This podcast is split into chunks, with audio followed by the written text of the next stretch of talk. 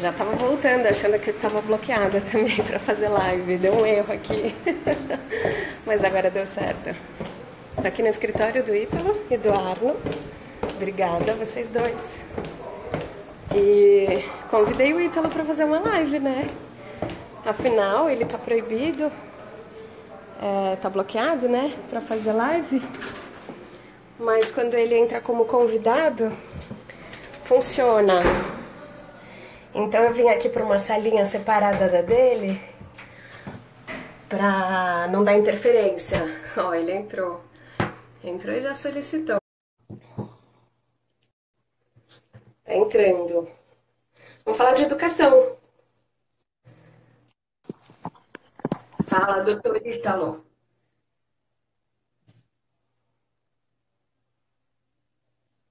Opa! Foder comigo. E, e aí? E aí? E aí, Ética? Beleza? Tudo bem? Quanto tempo? Vamos ver se, se o Instagram não zoou a nossa live aqui, né? Tu sabe que o pessoal já tá. Hã? O quê? Não, você não sabe. Eu tentei entrar e deu erro. Falou, vai, é, erro na transmissão, erro na transmissão. Aí eu saí tá. do Wi-Fi e consegui. Vai ser bloqueada daqui a pouco, hein? Cuidado. É bem capaz. É. Então tá, obrigado, obrigado, hein, Gabriel. Não, obrigada a você. Agradeço. Me conta uma coisa. Seus claro. dois últimos posts são sobre educação. Foram mesmo. Exatamente. E esse último de agora, que está no feed, fala dessa geração soft, né? Fala mesmo. Eu é queria último, saber. É, o... é o último, é o último, é o último, exatamente. O último fala sobre isso. Então, vamos falar disso. Me conta o que está acontecendo, né? O que, que aconteceu para essa geração ficar tão soft assim que não sabe nem educar filho? Então, Isabel, eu acho assim que tem uma sobre essa questão de educação, tem uma certa pretensão, sobre certos aspectos, uma certa pretensão assim de quem se propõe a falar desse assunto, né? É, então, na verdade, eu não estou falando exatamente ali sobre educação ou métodos eficazes ou ineficazes. É mais um diagnóstico muito preciso olhando assim o estado de coisas. Então, o que está dito ali naquele post? Naquele post está dito o seguinte: olha só, primeiro uma crítica é uma crítica assim, frontal, real, enfim, e sem nenhum tipo de atenuante, aquela ideia de que fala que as crianças têm que ser os protagonistas da educação. Ora, ora, ora. Como que um sujeitinho, um serzinho, né, desse tamanho, pequenininho, e que se a gente olha, olha antropologicamente para ele, ele não tem a vontade desenvolvida por definição, né? Uma das coisas que define a imaturidade é ainda um mau uso ou um não uso da vontade. Ora, para que, que servem os pais na educação ou os cuidadores? Os pais ou os cuidadores, eles servem como que vontades auxiliares. São vontades que é como se fossem aquelas estacas ao lado daquela planta, daquela aquela árvorezinha pequenininha, que não sabe né, que direção seguir. Se você deixa sem aquela estaca lateral, o que acontece com a árvore? Ela tomba, entorta, o vento bate, ela cai. O que, que são as criancinhas se não isso, coitadinhas? Né? São sujeitinhos que dependem do nosso amor, dependem do nosso cuidado, dependem, sobretudo, da nossa visão de mundo para que eles possam continuar caminhando. Então, quando a gente olha para uma criança e fala o seguinte: ah, ela vai ser o protagonista da educação. É claro que isso soa bonito, né? Isso é, vai, naquele, vai naquela esteira das ideias de liberdade, né? Então, claro, a gente não é autoritário, logo a gente respeita a liberdade dos nossos filhos. Ora, liberdade, por definição, não é a capacidade que você tem de escolher qualquer coisa. Né? Então, assim, ah, eu sou livre, eu vou entrar aqui na jaula do tigre faminto. Olha, meu filho, isso não é liberdade, né? Isso é tonteira, isso é suicídio. Você não vai fazer isso, você não tem capacidade de escolher ainda. Liberdade é eu sou livre. Papai, eu sou livre, eu vou brincar com essa cobra venenosa aqui. Olha que bonitinha essa cobra, ela tem um chocalhozinho no rabo, então eu vou brincar com ela. Olha, nenhum pai sensato vai achar que isso é liberdade. Quando a gente põe os exemplos né, tão grosseiros e extremos quanto esses. Qualquer pai sensato vai falar assim: olha, não, claro que não. Meu filho não vai entrar na jaula do tigre faminto. Meu filho não vai brincar com a cobra venenosa que tem um chocalho. Meu filho, ele não vai botar o garfo na tomada, né? Porque ele não vai fazer isso. A gente protege nossas crianças. Ora, quando a gente está pensando em exemplos é, absurdos como esse, ninguém duvida que o protagonismo é só uma figura de linguagem. A criança ela não pode ser protagonista da educação dela porque ela não tem recursos para tanto. Né? Recursos para. Gente, e se a gente chega e traz uh, exemplos mais reais, aí as pessoas começam a enxergar como elas têm feito isso na vida, né? Claro. Por exemplo, ah, meu filho não gosta de fazer educação física. Ele não gosta, vou respeitar. É, então, é, essa que é a coisa. Então, é de permissividade em permissividade que a gente constrói criaturas moles, criaturas fracas, criaturas ansiosíssimas, né? É, uma das fontes da ansiedade no nosso tempo é essa falta de limites e barreiras claras, né? Quer dizer, quando a gente fala limite, a gente está falando um conjunto de ordens. A gente está falando isso. A gente está falando o seguinte, olha, o papai e a mamãe, eles, o cuidador, o pai, a mãe, o professor, eles servem para ser vontades auxiliares, para te ajudar nessa faculdade profundamente humana chamada liberdade. A liberdade, né, Isabel, como a gente sabe, ela não é a capacidade de escolher qualquer coisa, ela é a capacidade de escolher o bem, o melhor em cada caso. Né? Então é óbvio, é só assim que a gente alcança a liberdade. Uma criança que ela não tá, ela não é treinada no, no exercício do amor paterno e materno, de ajudá-la a escolher e olhar o mundo, ampliar sua visão do que é bom, do que é o bem, essa criança ela não vai conseguir exercer a liberdade, evidente. Né? Ela não vai ter liberdade. Ela vai ter ou apatia ou libertinagem. Né? Apatia é não sei escolher nada. Libertinagem é escolher qualquer coisa sem entender que existe uma hierarquia. Existe uma hierarquia clara entre as coisas da vida. Ora, certas coisas são melhores que outras, certas coisas são certas, outras são erradas. Isso todo mundo sabe. Isso todo mundo sabe. É. Só que acontece, aí que você falou da geração soft, que é como nasce a pergunta aqui né, na nossa live. Quando você fala da geração soft, eu olho com muito mais rigor, na verdade, para a geração, para nossa geração, para mim, para tudo, que para os nossos filhos, né? Sim.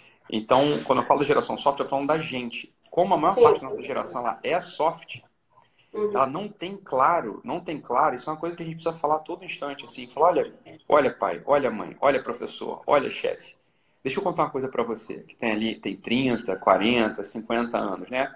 É, deixa eu te falar uma coisa, bicho, você é autoridade. Não tenha medo de falar isso. Entende? É. Autoridade não é autoritarismo. Autoritarismo é, é assim, ó. Eu não respeito nada sobre você. E você vai tudo que eu quero. Oh, oh, oh. Autoridade não é isso. Isso é autoritarismo. Uhum. É, autoridade é o seguinte, cara. Esses bichos tudo depende de mim. Eu tenho que, entre muitas aspas, subir na tam nas tamancas, entendeu? E assumir a responsabilidade, cara. Entende? Olha, uma coisa que pai e mãe odeia falar. Né, Isabel? Assim, fala, olha, é, não, não, eu respeito a liberdade do meu filho, ele vai escolher o que ele quiser. Mas o que está no fundo é o seguinte, cara, eu não aguento a responsabilidade de ser culpado depois por um certo destino do meu filho. Ora, isso é função de pai e mãe, cara. Não sei se você sabe disso, assim. Você está vendo uma coisa errada, você tem que falar com cuidado, você, é. com carinho, você tem que apontar. E depois se der errado, olha, vou te falar, a responsabilidade é tua mesmo. Ora, isso não é ser pai e mãe? Não é? Isso não é ser pai e mãe? Isso é responsabilidade de um chefe, de um líder né, um líder militar. Não, vamos atacar pelo flanco esquerdo. Aí atacou pelo flanco esquerdo. A tropa perdeu. Falei, olha, meu filho, a responsabilidade é tua, você tá entendendo?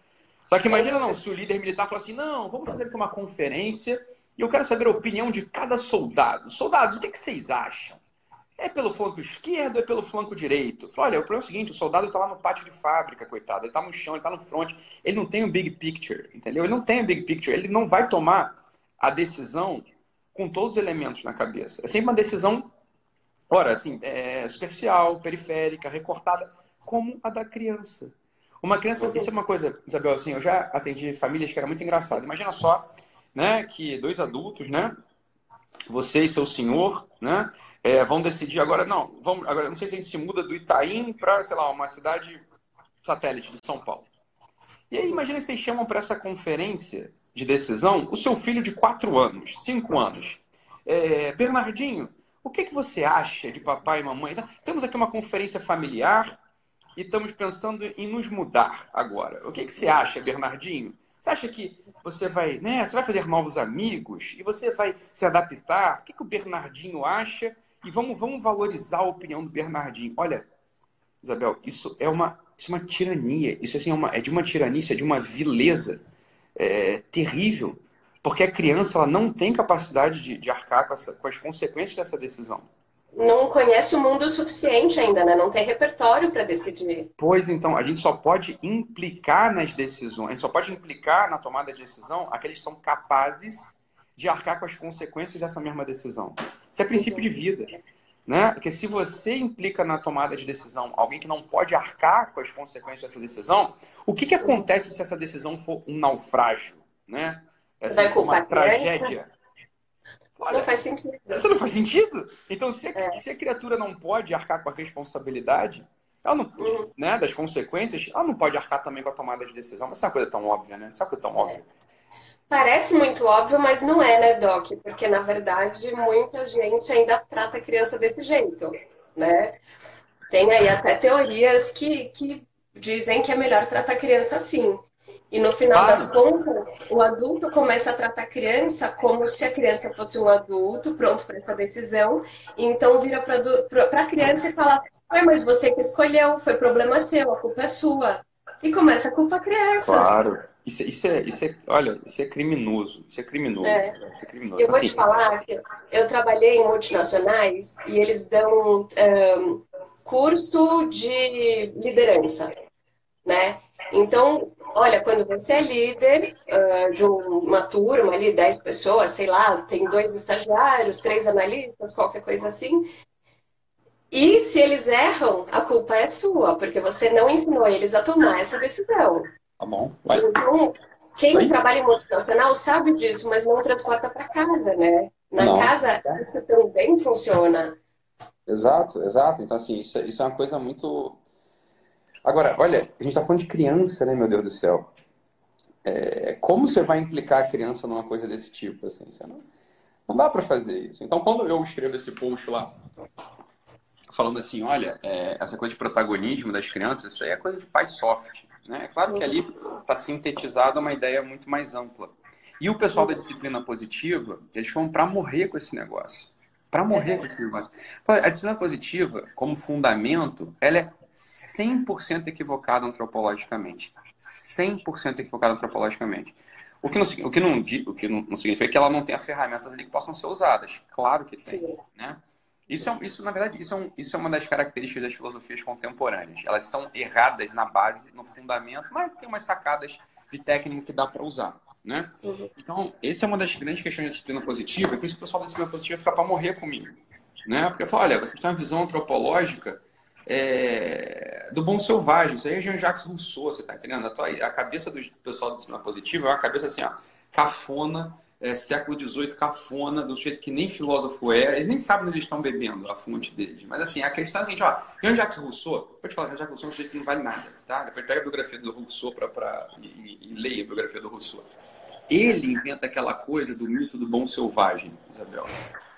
O que é o bom selvagem? O bom selvagem é assim, olha, as, as pessoas nascem boas e a sociedade os corrompe, né? Então, qual é a ideia? É o seguinte, olha, as, as pessoas nascem boas, a criança nasce boa. Então, o princípio é eu vou olhar a pureza da criança. Eu vou olhar ali o jeito dela funcionar vou tentar intervir o mínimo possível e vou tentar eu aprender com a criança. Essa é a ideia do Jean-Jacques Rousseau. Quando a gente fala assim, muita gente para e pensa assim, então, não é assim mesmo? A criança não é purinha mesmo? Fala, olha, calma, meu filho. Né? O que a gente está querendo dizer é o seguinte, quando fala criança é pura, é evidente, né? A criança ela não tem dentro dela a capacidade a capacidade de fazer um genocídio, a capacidade de cometer um assassinato, ela não tem a capacidade de fazer perversões sexuais, não tem nada disso, é óbvio que não tem, porque ela é muito pequena. Agora, observe uma criança num parquinho, Isabel, né? Olha, o que late mais alto nas crianças num parquinho é uma coisa chamada egoísmo. É né? A criança no parquinho é brinquedo só para ela, é balancinho só para ela, é mordida, é choro. Fala, olha, é assim mesmo, é assim mesmo, você tá entendendo? É assim mesmo. É, a gente não nasce boa sociedade corrompe a gente. É muito pelo contrário. A gente nasce ó, inclinado ao mal. Essa é o nome. Fomens mal. Assim, a gente nasce inclinado ao mal. E, a, o, e o expediente da sociedade é o, é o contrário. A sociedade ela tem um elemento chamado cultura. Cultura vem de ó. Quando a gente fala assim, ah, eu sou um homem de cultura, você é uma mulher de cultura. Isso vem na agricultura mesmo. A agricultura, olha só. A agricultura, assim, eu vou cultivar a terra, eu vou tratar a terra, eu vou trabalhar a terra, eu vou, né? Eu vou, a, vou pla, pla, plainar a terra, vou arrancar as ervas daninhas, vou arrancar o mato, vou arar a terra, vou irrigar a terra, vou colocar uma semente, aí eu coloco uma semente. Eu continuo cuidando daquele solo para ver se alguma coisa brota. tenta jogar uma semente numa terra sem cultura, uma terra que não está cultivada, portanto. Não nasce nada. nada. Não nasce é. nada. Então, a função da sociedade é uma função cultural. A função da sociedade assim, é fazer justamente só.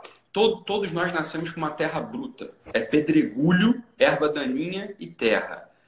É claro que você olha para uma criança, ela é purinha, mas é uma figura de linguagem. Ela é purinha por quê, bebê filho? Ela é um bebezinho. Nem que ela queira, ela consegue fazer um genocídio. Nem que ela queira, ela consegue certas perversões que os adultos conseguem. Mas veja, ela tem as mesmas inclinações negativas que eu e você, meu amigo. É só olhar para uma criança. Isso aí é óbvio. Só que, claro, numa escala menor. Numa escala menor. E se ela não recebe esse elemento de cultura, nenhuma semente que caia naquela terra vai germinar. Então é claro que a função de pai e de mãe da sociedade dos cuidadores é assim, olha, a criança não tem protagonismo. Quem tem protagonismo é a sociedade, é a cultura. É pai e mãe, é educador. O protagonismo está neles. Só que veja, a gente está contaminado de uma ideia russoniana. Assim, Jean-Jacques Rousseau latendo na nossa, latindo na nossa cabeça há, porra, dois séculos. Você está entendendo? Então, é claro, quando você explica assim, ninguém vai falar que é o contrário. Né? Todo mundo vai, putar é assim mesmo fui feito de trouxa.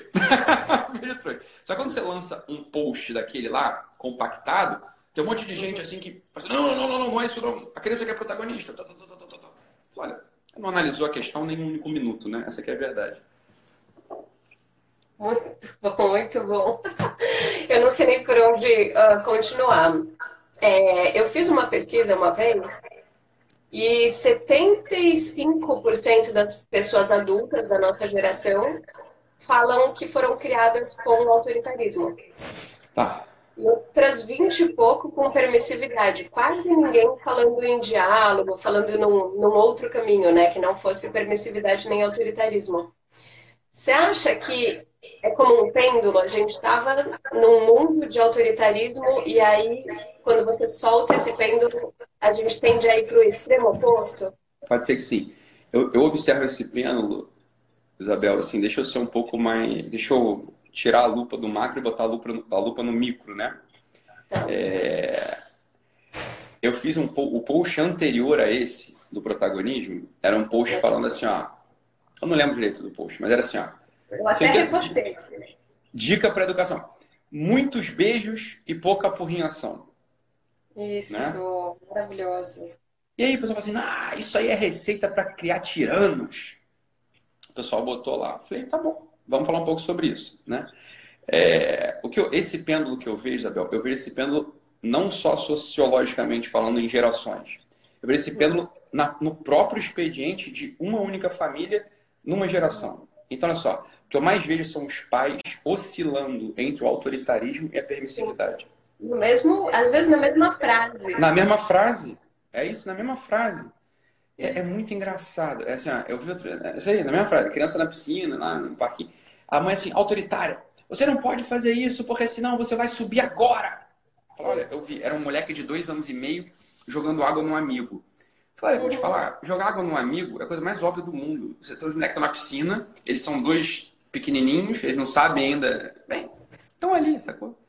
Assim, é uma intervenção disruptiva e desproporcional. Falei, olha, você tá tem uma criança de dois anos e meio com um amiguinho de dois anos e meio. Os dois são pessoas que estão descobrindo o mundo, estão calculando o mundo, né? Então, é claro, baldinho, mais água, mais amigo, vai jogar água no amigo, né? As coisas mais óbvias do mundo.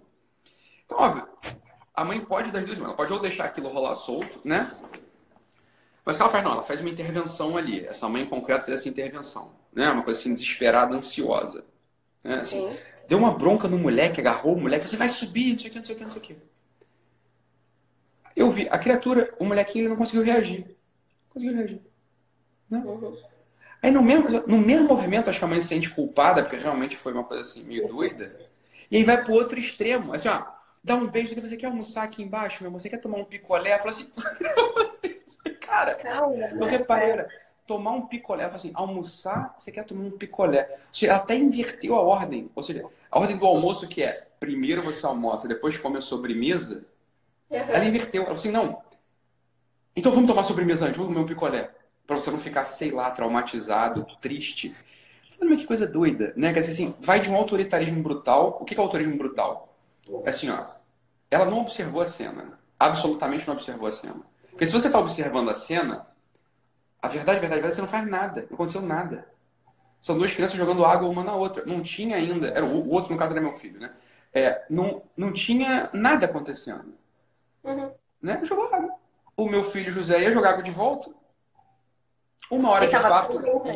Uma hora de eles fato. Iam se entender ali. Pode ser que passasse dos limites e um começasse a afogar o outro, mas você faz uma intervenção, separa. Uhum. E quando eu falei lá, ó, dá beijo e não fica porrinhando, provavelmente, não estou dizendo que é a regra, né? Mas a melhor conduta ali seria nada, nada, zero, nada. É, é, Continuar assim, observando, né? Continuar observando. É, é, escutar com o coração, né? Prestar atenção no, no que está acontecendo ali. O que acontece? Os comandos, quando o observador ele é pouco eficaz, né? quando o observador ele é pouco atento, os comandos são muito inconsistentes. Uhum. Né? São muito inconsistentes. É, e é claro é, é que e a inconsistência leva a uma desorientação, tanto do pai quanto da criança. Uhum. Né? É claro. Isso que eu ia falar, quando eu falei da, que chega a ser até na mesma frase, eu vejo muitas mães fazendo assim. Acho que parou. Você tá me ouvindo? Ah, que pena.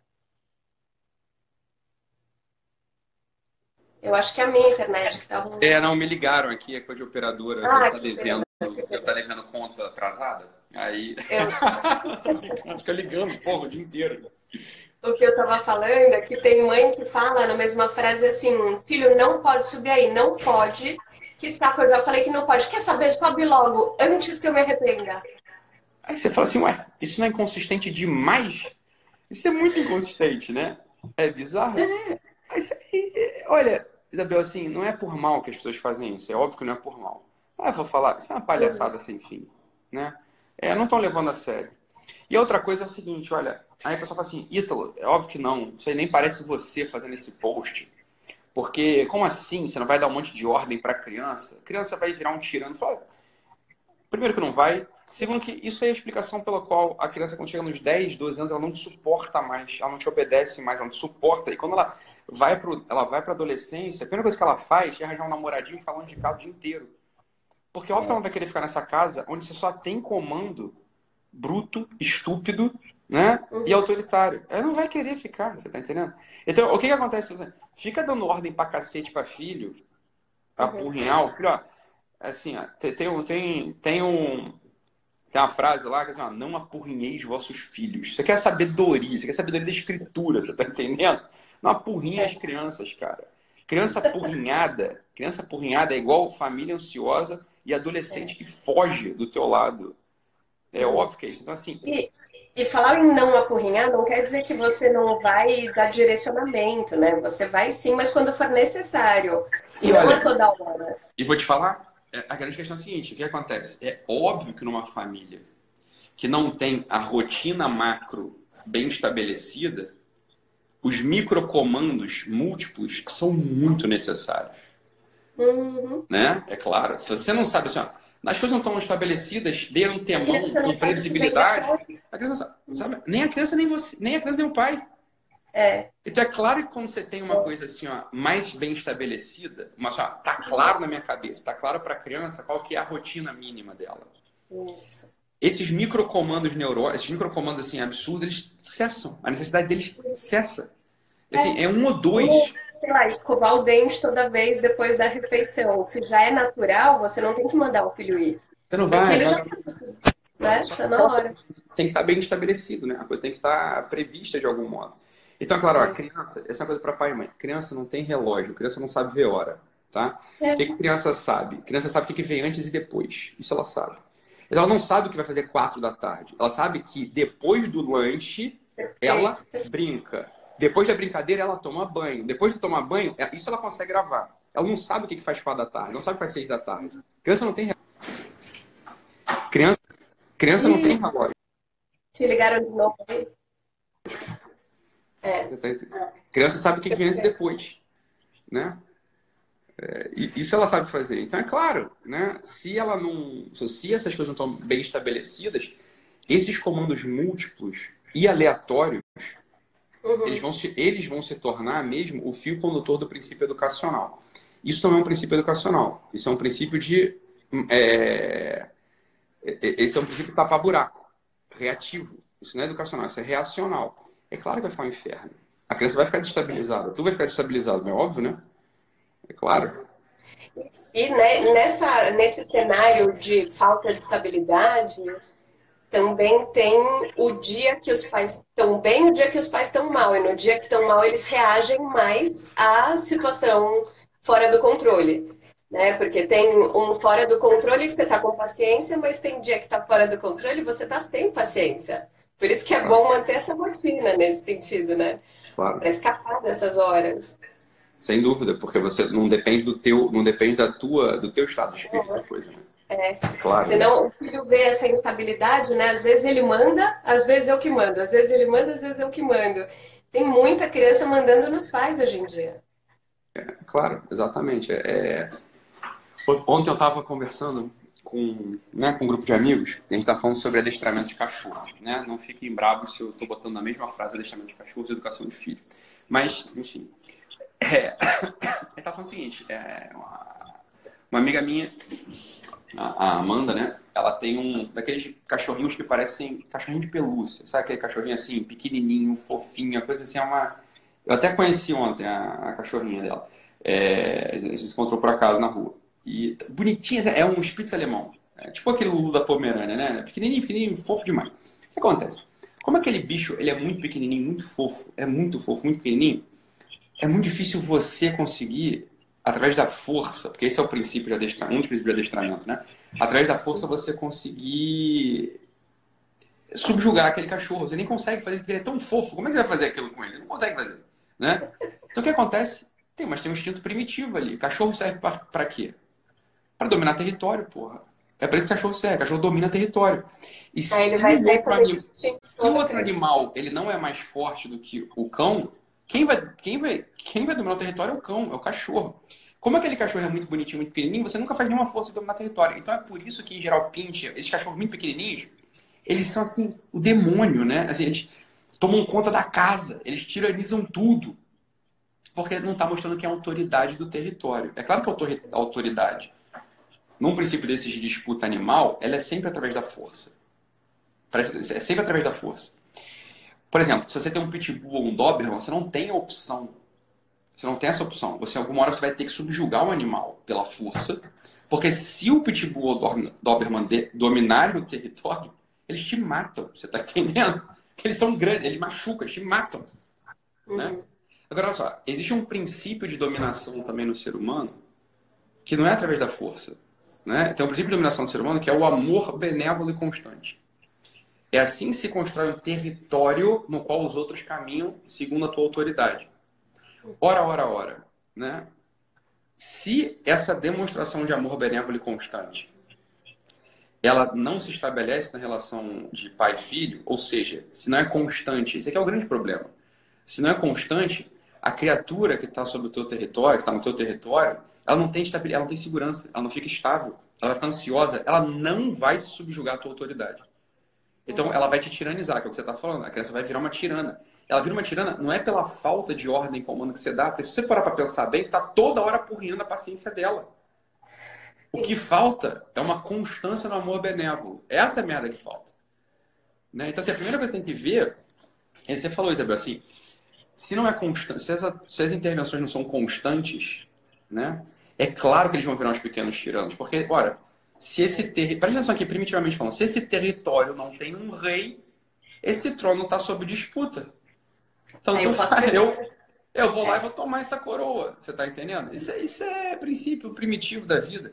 Então, é óbvio, esse território tem que ter uma coroa. A coroa dos territórios humanos, ela não se estabelece nas relações familiares por força, mas é por amor benévolo e constante. Essa que é a coisa. Né? Então, é óbvio, quem, quem tem a coroa na cabeça? Aquele que ama mais de modo benévolo e constante. Ponto.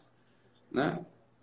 Não vai ter tirano. Se, essa, se esse é o expediente habitual da casa, não tem, não tem tirano. Né? Não tem pequeno tirano, como o pessoal fala. Então, foi isso que o pessoal não entendeu no post. Né? Você, ah, então, se você não dá ordem, quero ver, vai nessa, vai nessa. Meu filho, eu vou nessa tem uns 9 anos e meus filhos não são nenhum deles são pequenos tiranos. Você tá entendendo? Então, assim, eu tenho seis no caso, né? Assim você sabe. Eu tenho seis filhos, né? Então, é, Estou observando isso de algum tempo com alguma atenção. Né? Muito bom. É isso aí.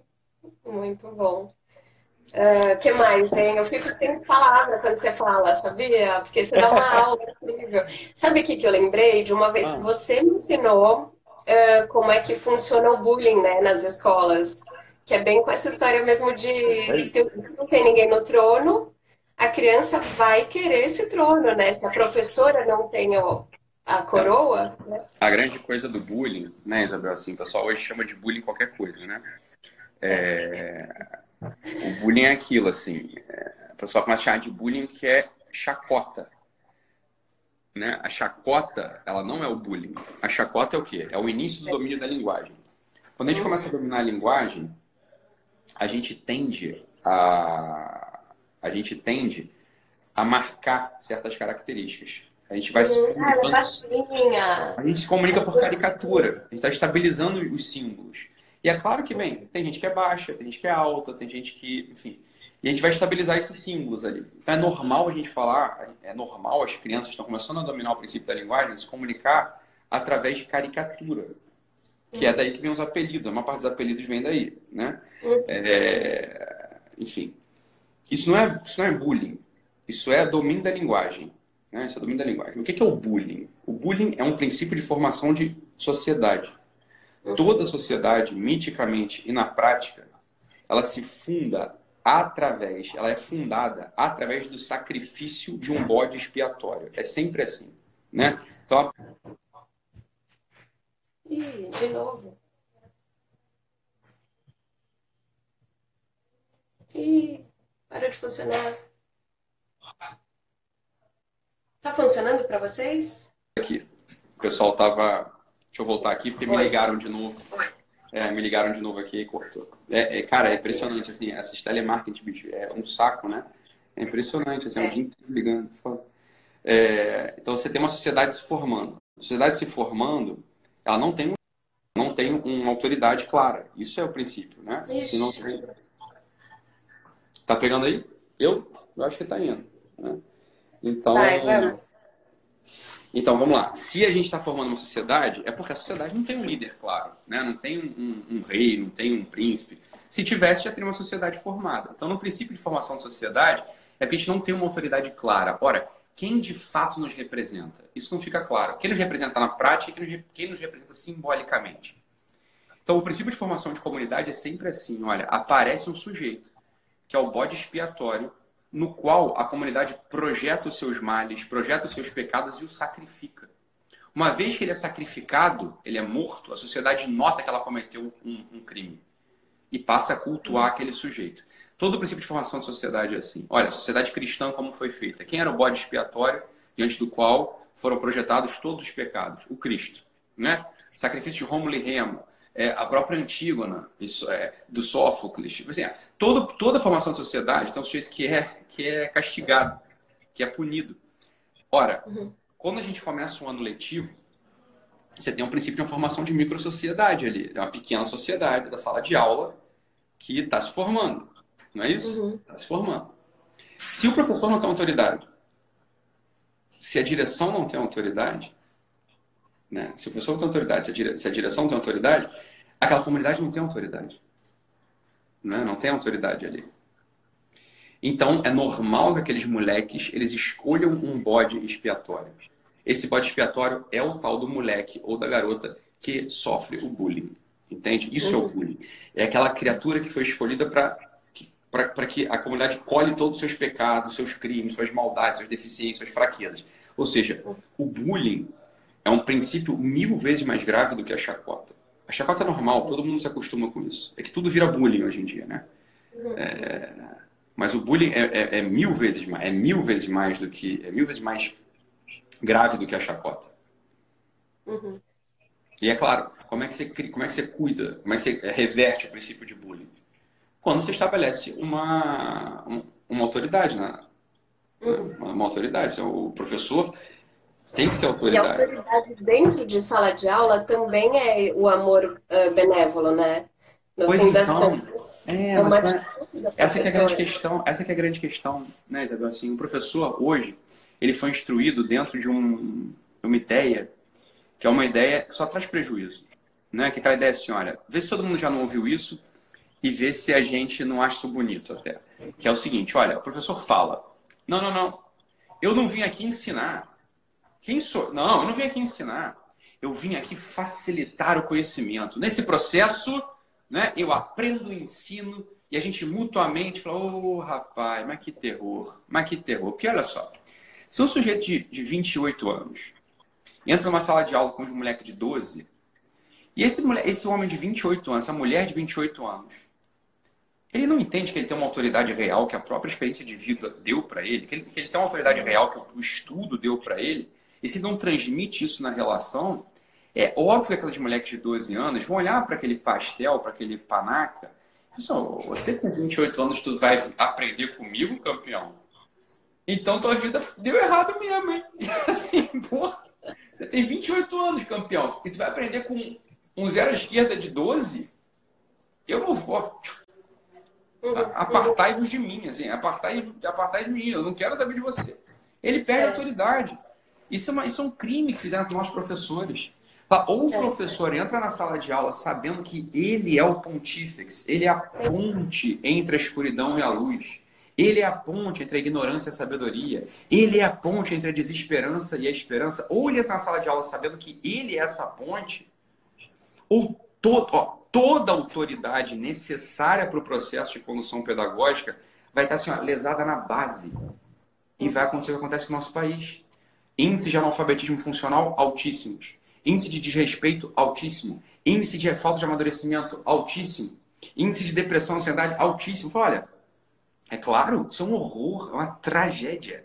É uma tragédia que fizeram com nossos professores. E, e poucos deles conseguem, de fato, assim, olha, não é ruim. O problema é que o professor ele acha que é ruim. O, poucos professores entendem assim, cara, não é ruim eu sentar aqui na cátedra da autoridade. Não é que não é ruim, mas é necessário para o meu aluno. Sem isso, meu aluno, sem isso eu estou fazendo estelionato. Sem isso, assim, eu, tô, eu não estou dando, entregando para ele o que é necessário entregar. Eu brinco nos meus cursos. Eu falo assim, olha, meu curso presencial, né? Eu não sei se eu falei isso na turma que você participou, Isabel, mas eu falo no meu curso presencial, olha, esse curso aqui custou 4 mil reais para você, né? Se eu vier aqui e falar assim, ah, eu vim aqui ensinar e aprender, eu vim aqui ensinar e aprender, eu falo, olha, você tem o direito de me cobrar 4 mil reais também, você tá entendendo? Eu vou ter que devolver o dinheiro para você. Porque, porra, se você tá me pagando, é porque eu tenho que te ensinar. É. E virou muito moda, né? Acho que entre as mães educadoras falar isso. Eu vejo muita mãe postando até uh, como algo inspirado, né? E para inspirar outras, falando: eu aprendo tanto com meu filho. No fim das é. contas, eu acho que elas querem dizer que aprenderam com a maternidade, com o novo papel de ser mãe. Mas, Mas é não confusão. é que aprendendo com o filho. Não aprende com o filho, você não aprende nada com o filho. Assim, não, não, não, não. É, eu aprendi, eu aprendo sim, eu aprendo ser uma pessoa melhor. Eu falo, isso não é. Pessoal, isso não é ele que está te ensinando, meu filho. Isso. isso é você que está fazendo, você está entendendo? Não está ensinando nada. Ele tá ensinando... Pelo contrário, meu amor, o que ele está fazendo? Ele, ele, tanto te provoca na impaciência quanto na paciência. Ele tanto te, te provoca, né? Ele, ele, não tem, ele não tem recursos internos para te ensinar. Aprenda isso. Isso é uma transferência de responsabilidade brutal. É transferência de responsabilidade brutal. Ele não tem responsabilidade nenhuma sobre sobre, sobre o teu amadurecimento. Nenhuma. Quem tem é você. Né? A criança não tem nenhuma capacidade de te ensinar. É você que, puxa, você que puxa os recursos dentro de você. Né? Nas coisas que você leu, que você estudou, que você viu, que você vivenciou e aplica naquela, naquela relação. Não é ele que está te ensinando nada. Né? É, mas é, é, é, claro que a gente entende que estão querendo dizer. Estão querendo dizer isso. Mas aí diz, não, meu filho me ensina muito. Ah, se de fato teu filho te ensina muito, cara, você tem dois anos de idade. Você tá entendendo? É, é complicado. Não é o caso. Não é o caso. Não é o caso é que você não tem dois anos de idade. Você tem 28, 30, 40, sei lá. Né? E o pior é que o filho pode acreditar né, nessa autoridade dele e começar a dominar essa casa. Mas no é final, que a mãe vai acabar acreditando. É isso. 9 anos, 12 anos. Ainda mais se ele for um colérico. Aí já era. Ele vira o líder da casa. Vira. Ele vai virar, mas é que, veja bem, é que é um líder, né, Isabel, assim, é um líder de 10 anos. O que, que vai. Na, na prática, na prática ele não lidera nada. Todo é. mundo sabe que ele não lidera. Só que é aquilo, os pais não conseguem dar limite, o dar limite também é uma figura de linguagem, né? Porque não existe o dar limite, né? Os pais não conseguem abordar aquela criatura ali. Ou seja, no final de contas, é, no final de contas, no final de contas, eu não acredito muito em técnica educacional. Né? Eu, não, eu acredito assim, numa visão, uma visão de fundo, uma visão de fundo antropológica, na consciência dos valores claros, e ali, naquilo, na, com isso na cabeça, na primeira coisa, quem é autoridade é o pai e a mãe. Sim. Autoridade é a capacidade que você tem de amar benévola e constantemente. E o filho está ali para ser protegido e guardado por você. Né? Ele não vai tomar partido em nada que ele não tenha responsabilidade depois de arcar com as consequências. Uhum. Aquela criatura ali é um bichinho que, se você deixar largado no canto, morre. Existe uma desproporção de poder, portanto, brutal, que não tem nenhuma espécie de mamífero. Né? A espécie de mamífero onde tem a desproporção de poder mais brutal é no ser humano. Não é à toa que o ser humano é esse bicho diferente de todos, né? A gente desde eu costumo falar assim, para que que serve uma criança de dois meses? Para que que serve uma criança de dois meses, né? Ela pra serve para ser amada, para você amar, só para você amar, só para isso que ela serve, não serve para nada, né? Não para nada. Ela só serve para você é. amar, para você notar o seguinte, cara, é capaz de aparecer no meu peito um movimento diferente desse movimento habitual que eu tenho de ser é, preguiçoso, invejoso, mal, aparece um movimento no meu peito muito estranho. Eu olho para esse moleque assim e caralho, eu cuido, eu quero amar, né? E acontece isso. Para isso serve uma criança. É daí que vem toda a autoridade paterna. Então, assim, e materna. Se a gente tem essa visão de fundo, todo o resto é, é diluído. Todo o resto pode ser de um jeito, pode ser de outro. Eu estava conversando com uma mãe esses dias no curso e ela estava. Isabel, é, é o problema de mãe, né? Ela estava assim, ó. Desesperada porque o filho não comia sopa. Isso era a questão da vida dela. Eu entendo as mães. As mães são o bicho mais ansioso da face da terra. É né? Agora sim, olha, vou te falar. Eu falei para ela, ô Flor, não sei se você sabe, eu não como sopa. Entende? E, assim, e tu tá aqui, né, me admirando, me ama, bate foto, acho massa. Assim, cara, é não vai acontecer nada, você tá entendendo? Assim, tem que escolher as guerras a, serem, a, a lutar. Assim, é, mãe é mal assim, meu filho não come feijão. Fala, mas tá dormindo bem? Tá, tá ganhando peso? Tá. O moleque, ele, ele tem amigo? Tem. O moleque tem bem no colégio? Tá. Olha, eu vou te falar. Esquece essa porcaria. Esquece isso, né? Esquece isso, você tá entendendo? Você deixa o moleque não comer feijão. Isso não vai fazer diferença. Não, mas ele vai virar um mal criado. Mas a questão é a seguinte, ele não está mal criado. Você está me contando que ele não está mal criado, você tá entendendo? É. O que, que você está se pegando nisso? É. O que você está se pegando nisso? É mãe. Mãe, é mãe é um bicho preocupado. Para a gente levar mais leveza para essas famílias, né? Porque também tem isso. Fica um dia a dia muito pesado. Nossa, quando inferno, você né? quer que ele coma tudo, que ele faça tudo do seu jeito, que e no final ele é um ser humano que tem né? Às vezes ele tem as escolhas dele, ele pode não tomar a sopa no fim das Eu contas. acho que sim, assim, a gente só acha, né, Isabel? Assim, a gente não sabe. Essa é a coisa assim, ó, não sei. Eu não sei, eu não sei qual o impacto, qual é o desfecho relevante educacional de tomar sopa ou não tomar sopa. Como eu não sei, olha, é. eu não vou, eu não vou criar, um, eu não vou criar um cavalo de batalha aqui. Essa é a coisa, né? Eu não vou criar um cavalo de batalha aqui. É, mas é, as mães são muito nervosas. Elas não sabem assim, pegar o que é o princípio da coisa. Por isso, ó, quer saber um princípio? O princípio é o seguinte, ó, televisão pra caramba, videogame pra caramba, iPad pra caramba, são princípios. Faz mal pro teu filho. Quer arranjar um problema real para você tentar consertar? Desliga as telas. Isso, isso é um bom problema. Você quer arranjar é. um problema bom para você, que isso aí vai fazer diferença no, no, no, na educação dele? Desliga as telas. Né? Agora, eu vi que a Sâmia tem né, um curso sobre desligar as telas. Eu achei ela, ela gravou uma aula esses dias. Ela gravou uma aula esses dias ali. É. E, e a gente, nesse dia da aula dela, a gente até conversou bastante antes por telefone é, para falar um pouco desse assunto. Tem um princípio no fundo disso tudo. Né? Tem um princípio no fundo disso tudo. Não é assim simplesmente desliga a tela e pronto, porque a gente não acha legal. Não, não. Nada disso é feito assim. Tem um princípio ali no fundo. Né? Porque aí você sabe onde essa estrada vai levar e você não quer é... que seu filho vá por essa estrada. Exato. Exato. Agora, comer feijão. Hã? Quando você sabe o fim e não gosta de para onde ele está indo, você redireciona. É isso aí. É exatamente, exatamente, exatamente, exatamente. Então, é... essa coisa da autoridade paterna, ela é mais simples do que parece. É um amor benévolo e constante, né? Isso. Virou. Eu acho que eu tô ficando sem bateria. Ai! É? É, eu vou ter que desligar aqui. Obrigada, Doc. Tá bom, fica com Deus, Isabel. Obrigado. Beijo. Ai, voltei. Beijo. Beijo. Tchau, tchau, gente. Tchau. Fica com Deus. Tchau, tchau. Beijo.